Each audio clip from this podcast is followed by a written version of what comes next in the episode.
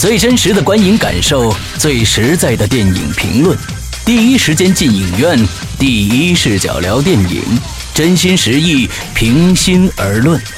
你现在收听到的是《观影风向标》。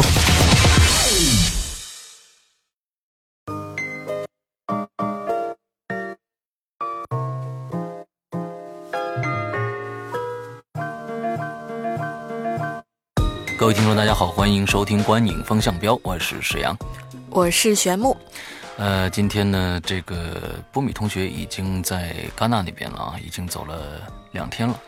呃，之后呢，今天这期节目呢，我我们两个人跟大家来来聊最新上映的一个电影《超能查派》啊。呃，今天呃，我们还是一样啊，我们前面呢。跟大家打一个大概的一个印象分，也就是说是综合感受一下这对这个影片的看法。对，因为不可能不剧透啊，所以呢，我们待会儿说完以后，我们有个节点啊，大家还是一样，在那边没看的人呢，就可以停下来了。之后呢，看完了以后再继续听。我要看过的呢，就接着听下去，OK 了。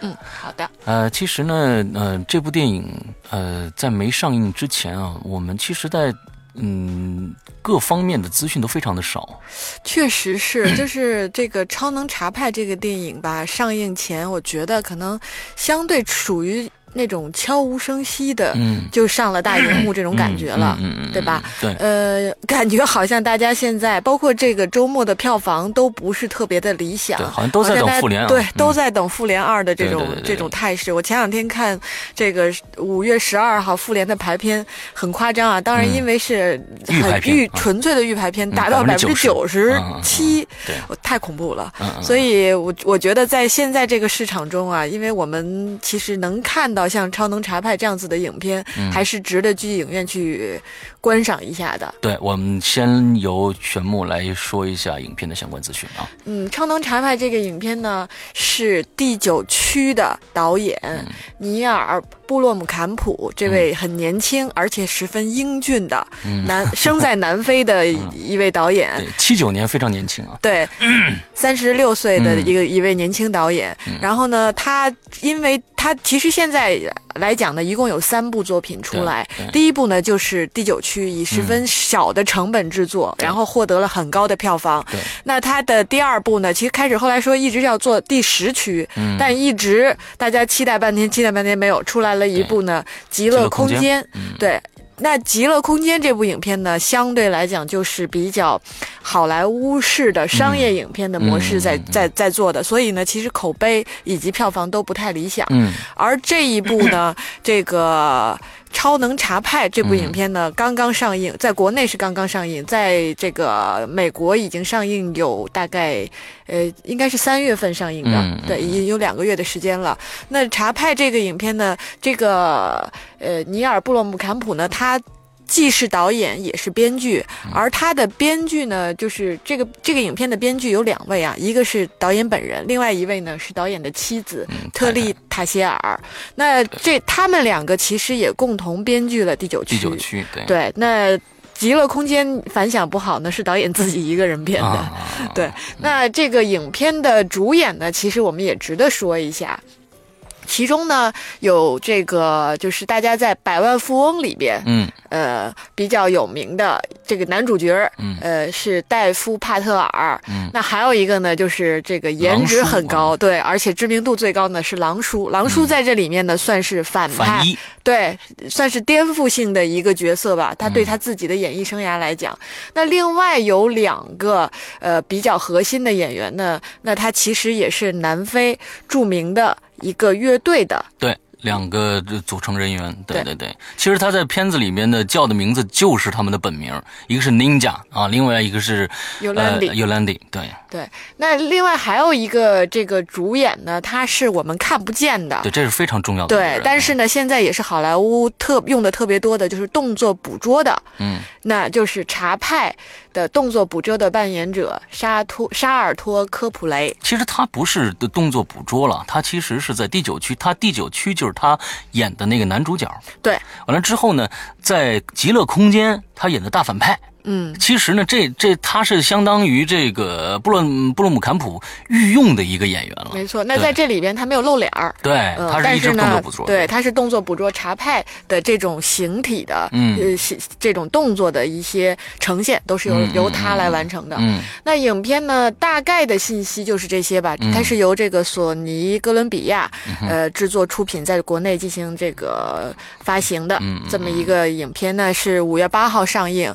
呃，因为这两天整个的电影市场的大盘呢都比较的冷，嗯，所以呢票房表现呢也还算比较一般吧。就是第一天应该在一千五百万左右。嗯，那今天星期六的这个票房呢，到目前看也还不是特别的理想吧，应该有两千左右。现在还没有一个最后的数字出来。那影片大概信息就是这样子了。OK，再补充一个，这个音乐是汉斯季默呃写的，里边的音乐我觉得还是真的是挺不错的啊。那其实我们就开始吧。呃，一个人呢说一句对这部片子的点评，完之后呢，我们就开始分别打分。但是呢，同时伴随着剧透啊。我们短评以后，我们就节点了，做节点了啊。OK，那我先说吧。好的，好的。其实呢，就跟刚才玄木说的，我们好像大盘现在特别的冷，之后都在等待呃这个复联二啊的出现。呃，我的评语就是，大家一定要去看这部电影，这部电影一定比复联二让你想会思考更多、更多、更多的东西。这是绝对值得一看的一部。严肃题材，我认为它是一部严肃题材的科幻电影作品，这是我的一句话点评。嗯，那我接着施阳的说呢，就是确实推荐大家进影院去看这部电影，因为呢，呃，它算是好莱坞这种制作里边比较有内容和内涵的，嗯，一部作品，而它核心的内容呢，其实是就是一部算是现实。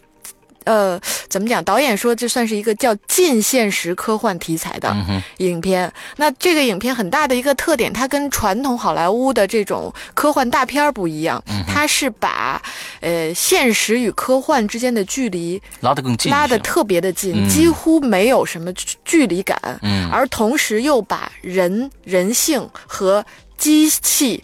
智能这方面的这个距离呢，又拉得特别的近，似乎又没有了什么距离感。那这个影片最核心的两点，在我看来是这个，而它在这个呈现中带给我们更多的，除了视觉、听觉的感受之外，还有一个就是对人文人性的一个反思。嗯，那真的值得大家去看一下。嗯，OK，呃，其实前前几天啊，我们说了这个《闯入者》，大家在抱怨啊，看不到。啊，很多地方都没有没有放这个片子。那么这个呢，全国排片是百分之二十二十五六吧，二十五六啊。嗯，目前查派的排片还不错。那大家就趁着现在排片还不错，赶紧去看，否则等十二号一上。复仇者联盟一上，你想看你都看不到了。赶紧去看这部电影，这部电影一定会比复联二好看的多。我可以这么说，因为我身边的很多看完复联二的朋友都在抱怨，他们很多地方都看不明白为什么这里面有很多的复联二有很多的漫画里边的新人物加进来，他们之间的人物关系在没有看漫画之之前是完全搞不懂的。所以大家不要对复联二抱那么那么高的期望，稍微降低。一点可能会对观观感好一些，好吧？对，我们要抓住眼前能够看到的好作品，尽量去影院去看。嗯，赶紧去看。好，那我们是不是接下来开始带入有剧透成分的评价了？对对对。OK，首先呢，我们还是剧情打分啊。我的剧情的给分是七点五分。呃，我给八分。OK，你你来先说一下。好的，那这个因为刚刚其实提到了这个影片，就是我觉得它算是这个导演第九区更加的带有一些，就是更多一些科幻成分，并且呢，这个里边我觉得是多了一些童话色彩成分的这么一部现实科幻题材的电影。那虽然它。它的画面的感觉还是比较粗糙，就是跟我们的这种有点纪实感的呈现。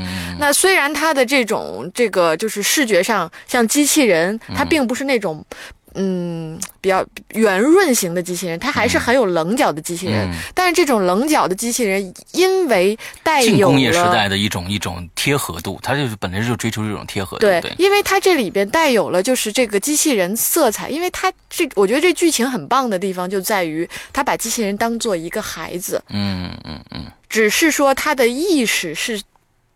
植入在机器人这个身体里边，嗯，是就像一个机器人生孩子生在这个地球上，然后呢，去接受人类，去接受这些信息，而这个过程中，他的那种就是小孩儿那种很萌、很可爱的一面，在机器人身边很好的得到了体现，而对应着同时又因为人类的。残酷就是这里面，我觉得有一个很重要的背景，就是它是发生在南非的，嗯嗯而南非的这个当时的那个现状，就是也是导演，我觉得是属于个人，他本身就是南非的人嘛，对，生生活在南非的人，所以他把那个个人的一种成长的经历融入在里面。那这里面第九区也有也有体现嘛？没错。那这里面其实我觉得很很重要的一点，除了说孩子就是机器人作为孩子的一个成长的视角，还有就是当地。人那种为了生存、为了生活活下来的这一点，而在机器人身上又得到了一个很好的体现。就是我们觉得好像机器人，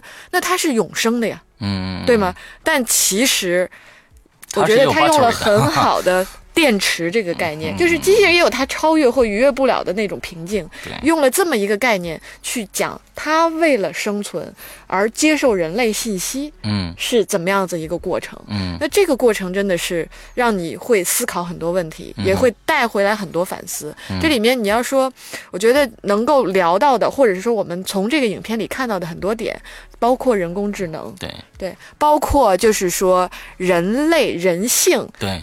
进一步的延展，对，与与人工智能的这种发展，下一步会是什么样子的？我们会是什么样？另外还有一点，我觉得其实到了影片的最后，都已经延展到了可能从人类的意识，我从哪儿来？到哪儿去？嗯，这种哲学层面的思考的意义，嗯，都能够你你要往往深了想，会越来越多。所以从剧情上来讲，我觉得它其实比较好的给到我们，就作为一个观众很多的思考的空间和想象力。对，那你要说这里边，我觉得不太不足的一面吧，或者是说值得去提升的，就是。其实我们之前在录节目之前也探讨过这个问题，就是这里面，呃，这个男女主角他们本身为了生存，他表现出他很很坏的一面。啊，你说那两个 ninja 对对对，u l a n d y 他们这这个比就是这个人性很阴暗的那一面。那在这个过程中，他的这种阴暗面虽然因为这个茶派他有一个就是好的一面的呈现，嗯，但是有些时候。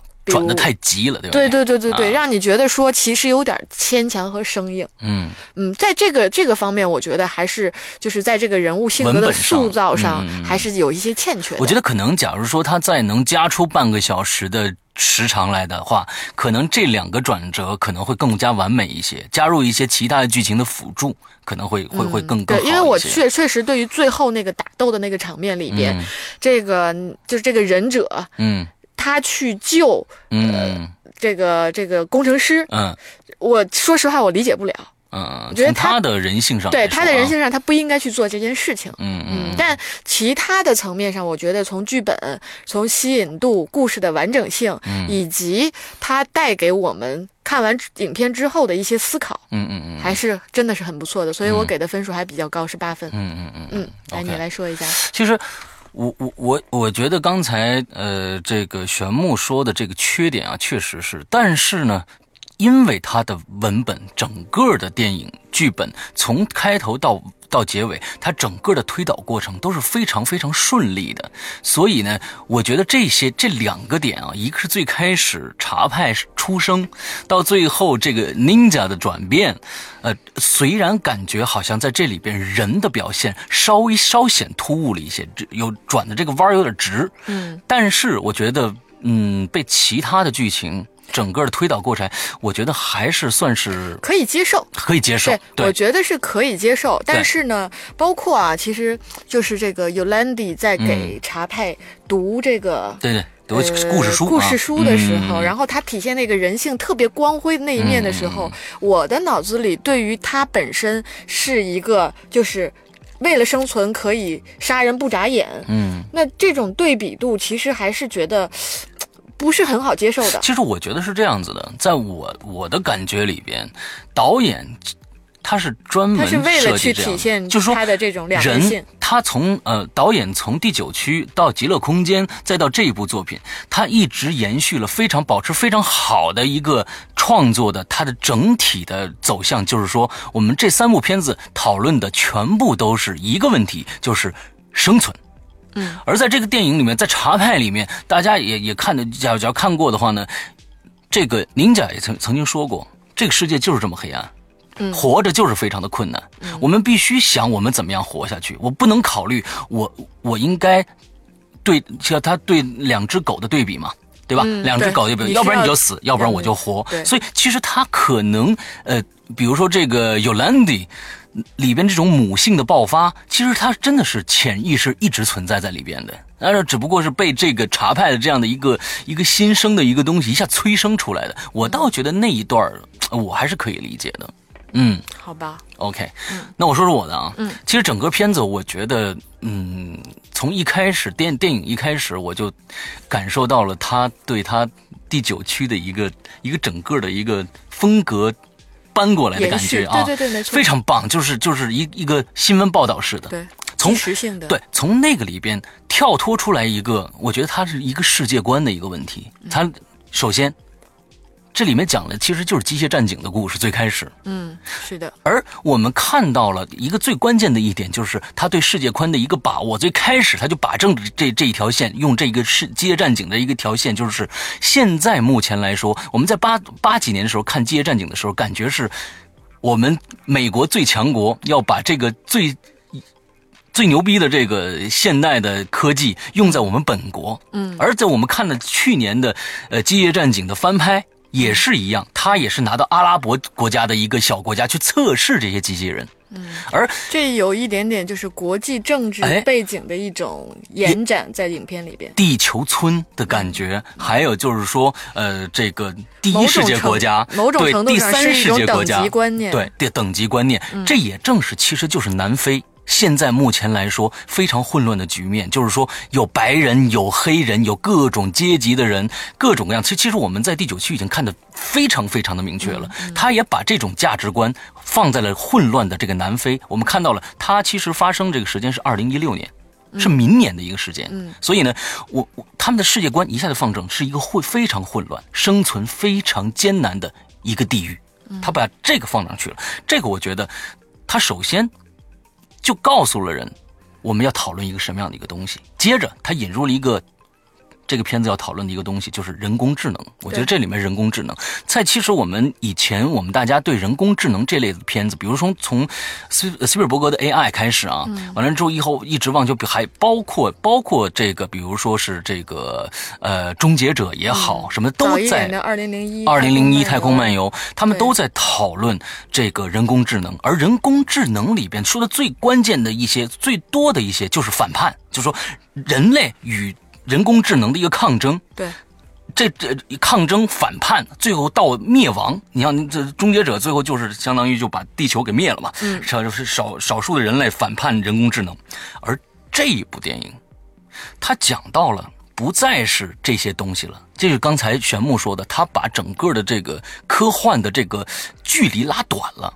对他，我觉得他的这种做法上的话，就是这种人工智能是一种，因为过去讲，像你刚刚讲的，都是因为一个原因是怕，对，因为人类的内心的恐惧，嗯，那就对于他是又爱又怕的那种感觉是很明显的，在作品里面。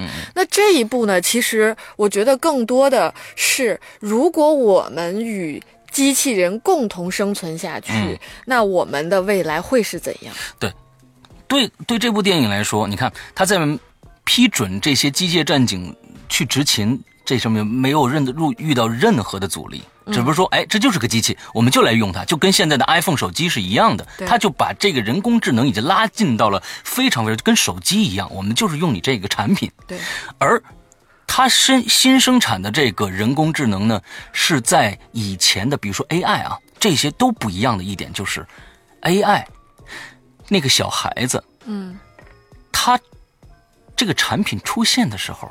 他已经有了，在他的大脑里已经有了知识储备了。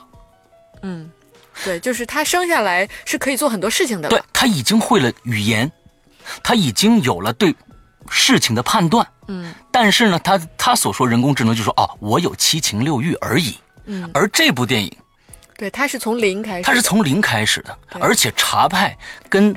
所有，这是一个茶派，是唯一性的。为什么茶派不是任何人类大脑的继承，而是真真正正数字产生的人工智能？对，而且他的这种生长是跟他身边的人的形状或者是形态，以及能够带给他的影响产生的关系的。所以，他某种程度上就是人的一个孩子，而这个孩子只是他是机器人而已。对，茶派只在。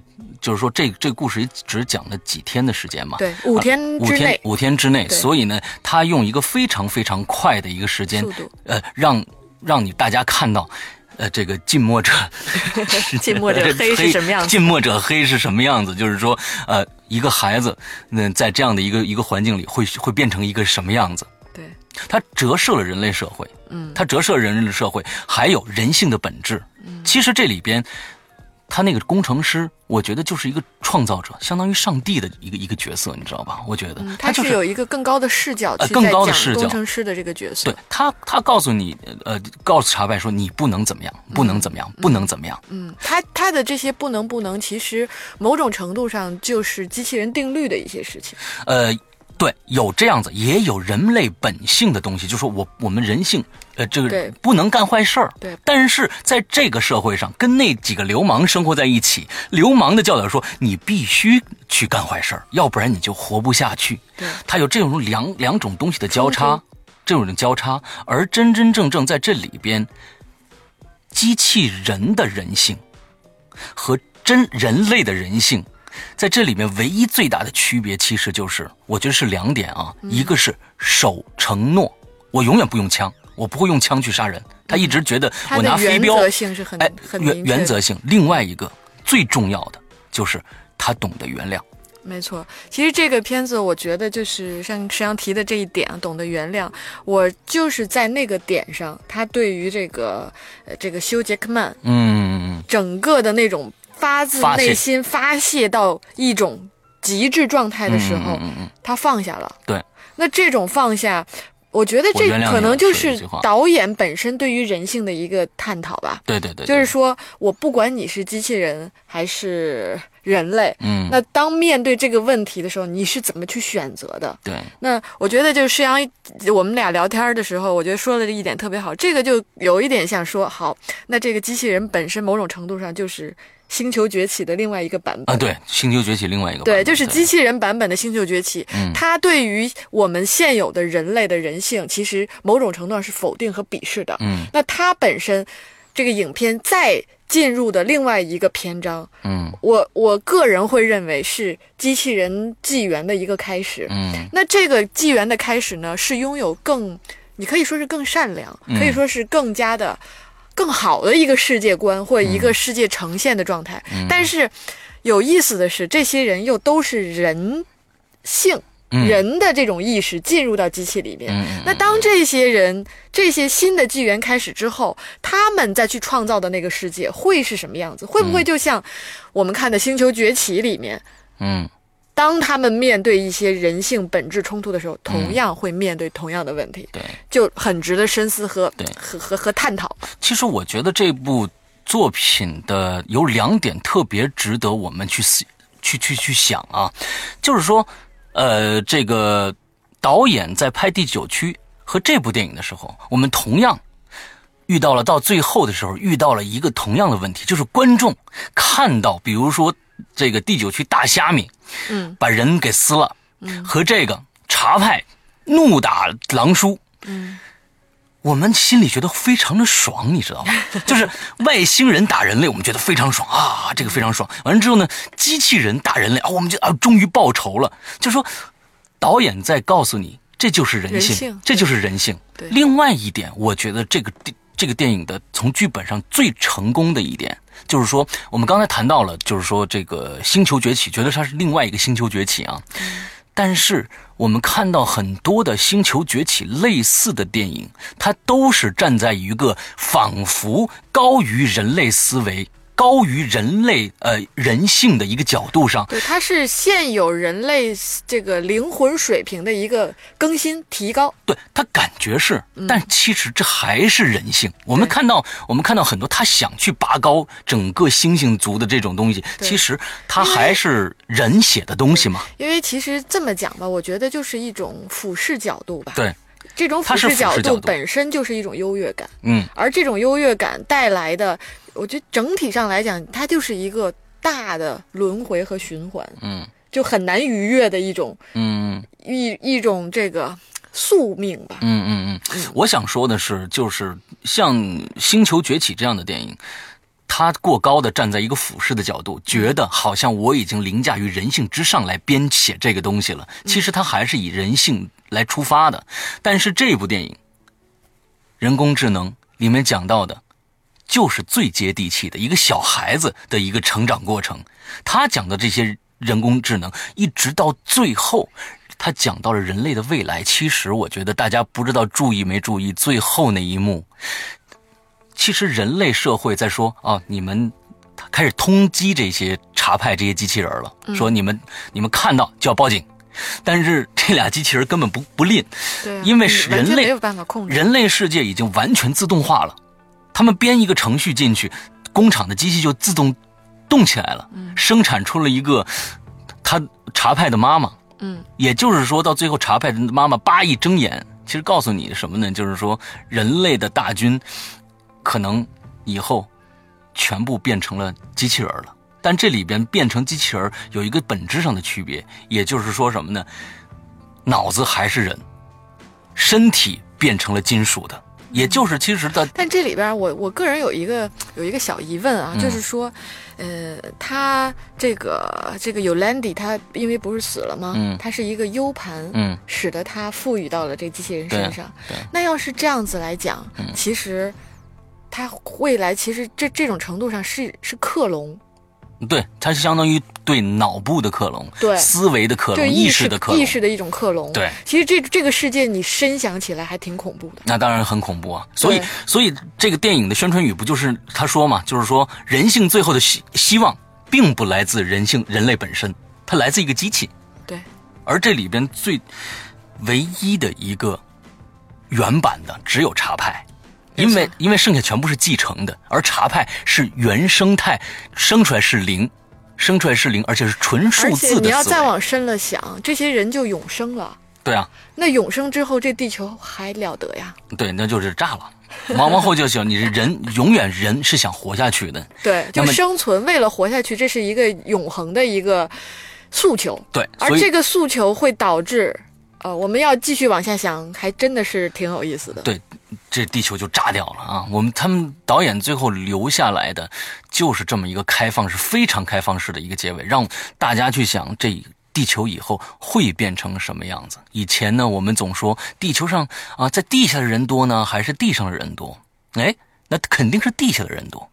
按照这个发展方向下去的话，嗯，那地下就没有人了。从这个时间节点开始，可能就这 这地球就满了，到最后。但是也有一个，就是这个机器人没法生育，没法生育。但是你可以一直创造机器人。那那可以创可以创造对创造机器人，然后很多就是意识的各种复制。对对对对对对对。所以我觉得导演在讨论生存这方面来说，这三部电影都有它的不同的点，不同的点。呃，希望大家没有看过第九区，可以赶紧去看一下，补一下这个电影啊，是非常棒的一个电影。OK，好，我们再来说说表演。嗯，表演我给七分啊，我给七点五。那你先说。我我觉得，呃，很多电影里边啊，我们我们看到有很多电影里边，现在目前来说有很多是打酱油的啊，或者呢就是空无一物。比如说，呃，我们前几天我们看到的《速度与激情》，我觉得说实在的，这些呃面孔已经呃不用演。就就好了，放在那儿，他只是会就在开车，只是在打，而且因为系列剧的原因，使得他已经有很大的模式化和脸谱化存在，对对对，没有办法克服了。对对对，而在这一部新的、全新的。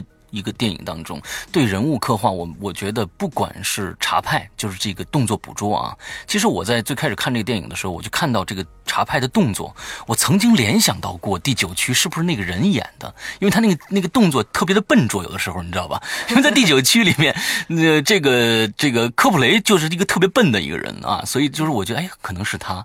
在这里边，这个帕特尔，也就是这个。嗯，贫民窟百万富翁这个人演工程师的这个人，我觉得他对工程师的这个把控，而且他他完全跳脱出我们固有的对他那个贫民窟的那个那个对，完全没有那个模模式在了。对，再说狼叔，我觉得这狼叔里面大家一定要注意他的口音，你知道吧？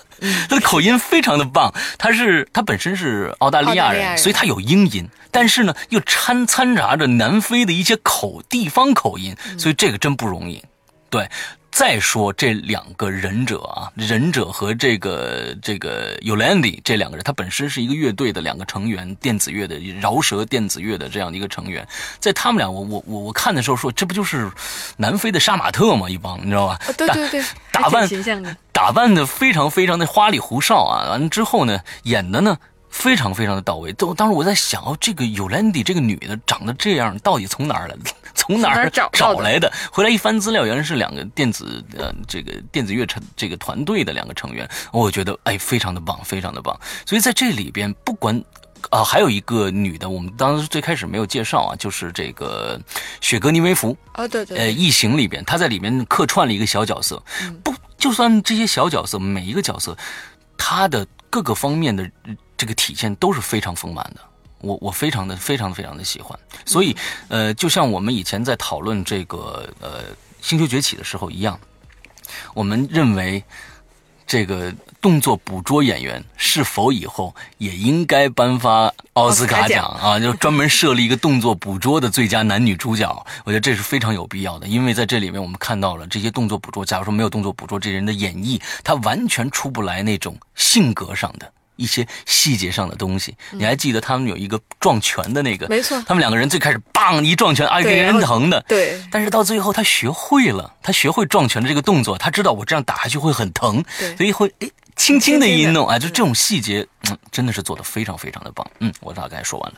嗯，我其实就是对于整个的表演呢，我基本上也都还蛮认同的了。嗯，因为我先说茶派这个形象和角色吧，因为这个形象真的跟其他的超级英雄啊，然后机器人呐、变形金刚显得 low 多了，是吧？对，他就是 真的是很很接地气的一个机器人，就是特别符合当时南非那种平民的气质的。一个茶派机器人，而茶派这个名字啊，就是这 chappy 这个词，查了一下，它在这个英语里边是一个伙伴哦，partner 的这种概念，但是呢，比这可能更。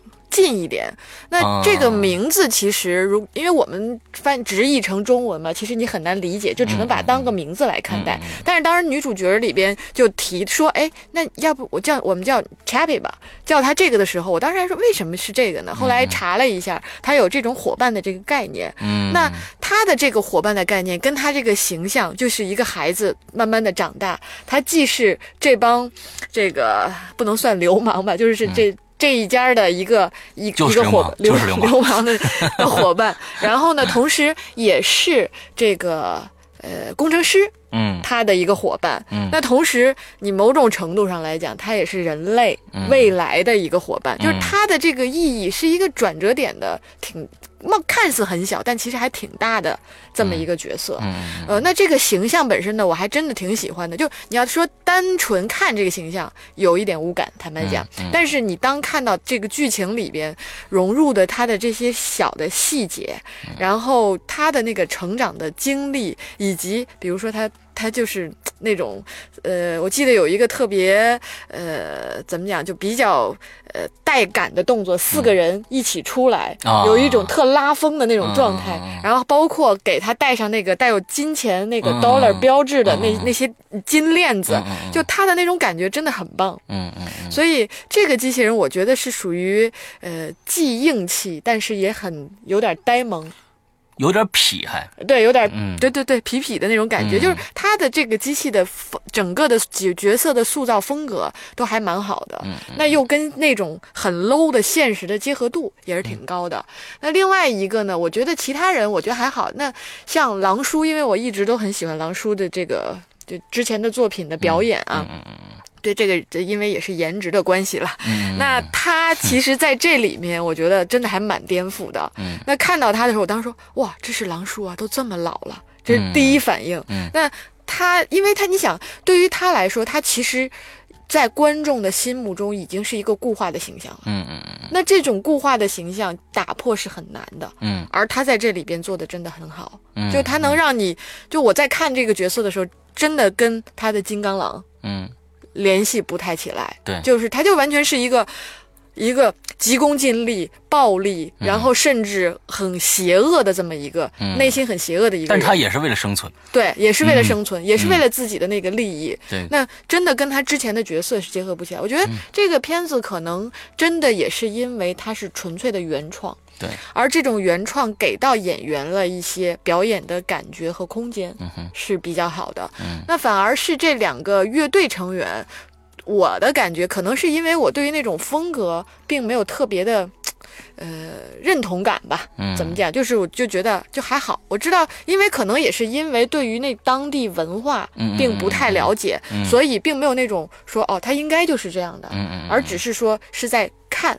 嗯哼，那这种看是有一点距离感的，所以这个分数可能你说要不是特别高，也是因为这个原因导致的吧？嗯嗯，对，就这些人物的角色，反而我觉得过于脸谱化，过于就是因为他们是回答乐队嘛，对这个乐队的这种感觉。如果你告诉我哦他是乐队的，呃，表演成这样哦，好像我是可以接受的。但是如果单纯从剧情上来讲，我觉得他们是为了去塑造这些角色的状态。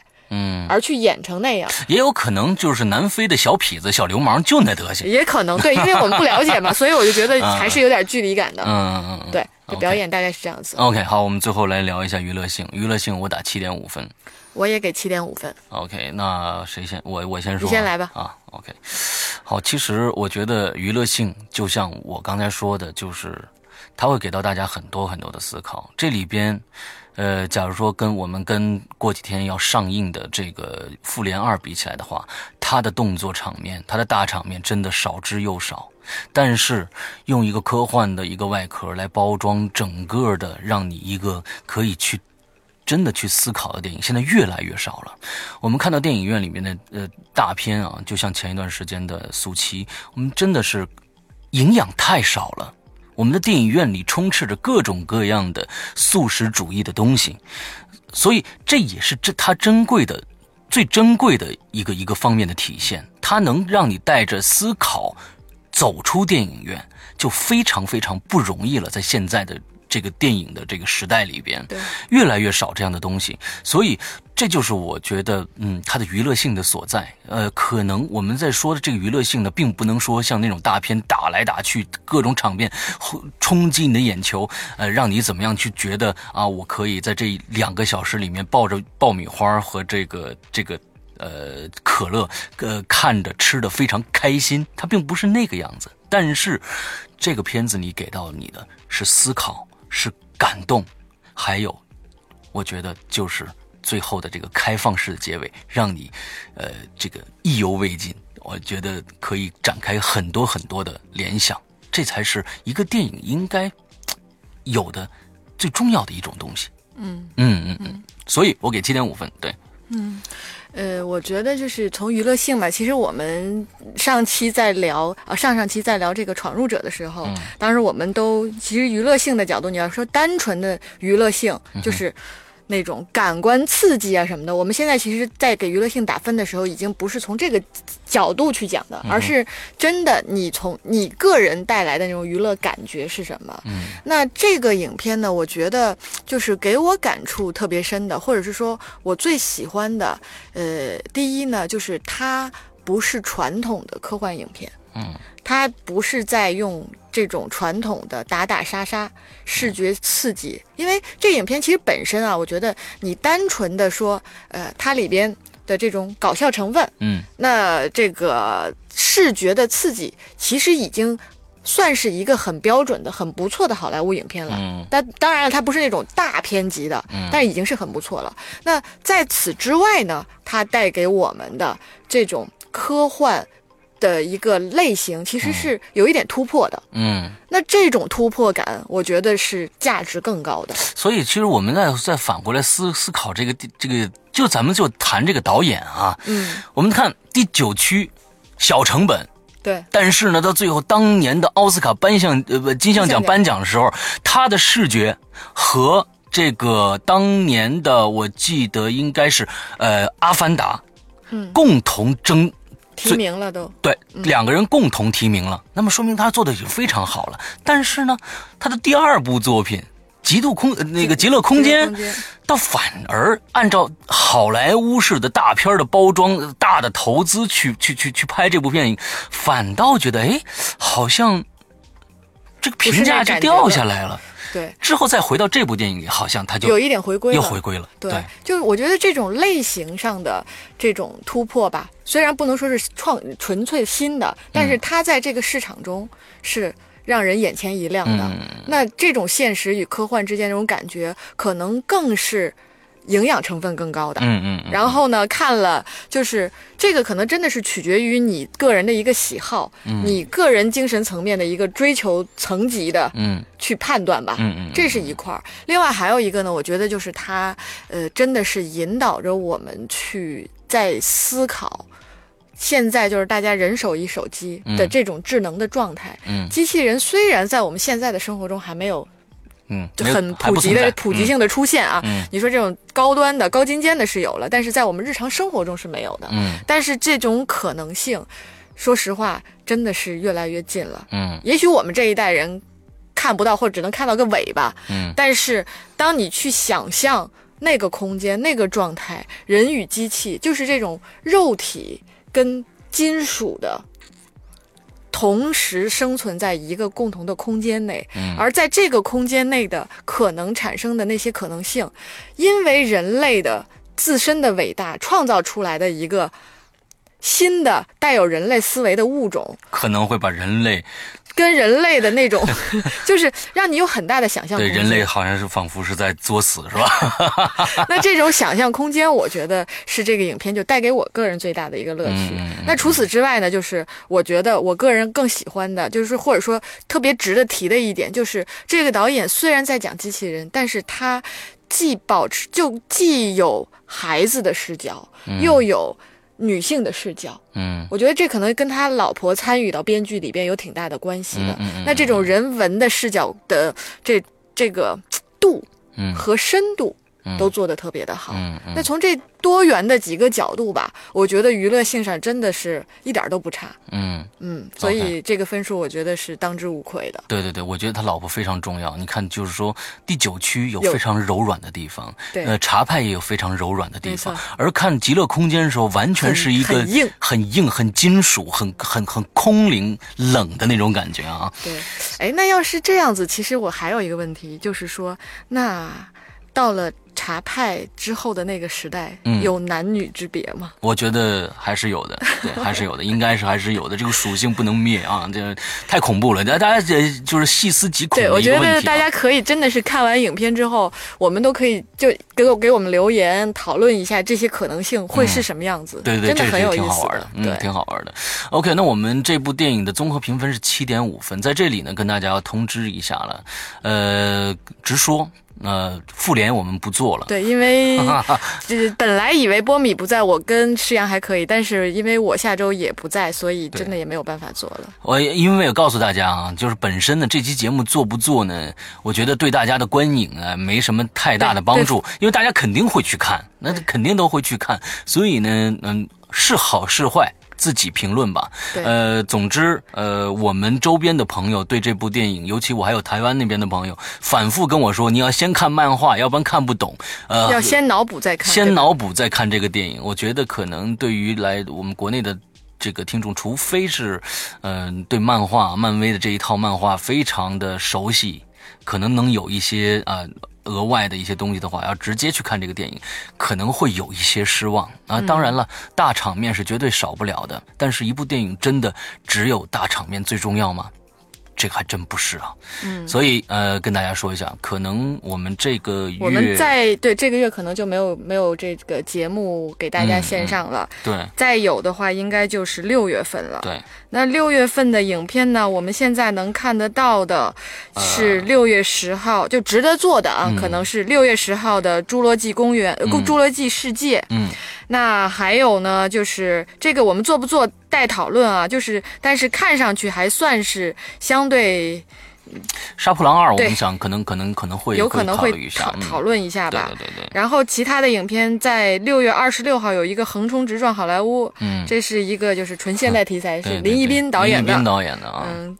这个就是对加入加盟中国市场去做的一个作品。哎，对我们看到这个在十几年前啊，我们的香港国内导演拼命的往好莱坞去闯，现在呢，好莱坞都纷纷的回来了。哎，好莱坞往中国大陆市场来来来来来挤啊！啊，这是好现象还是坏现象呢？不知道啊，我们看一下横冲直撞，到时候是什么样的一个状态就知道了。那我今天的节目到这儿差不多就结束了，祝大家这一周快乐开心，拜拜，拜拜。more.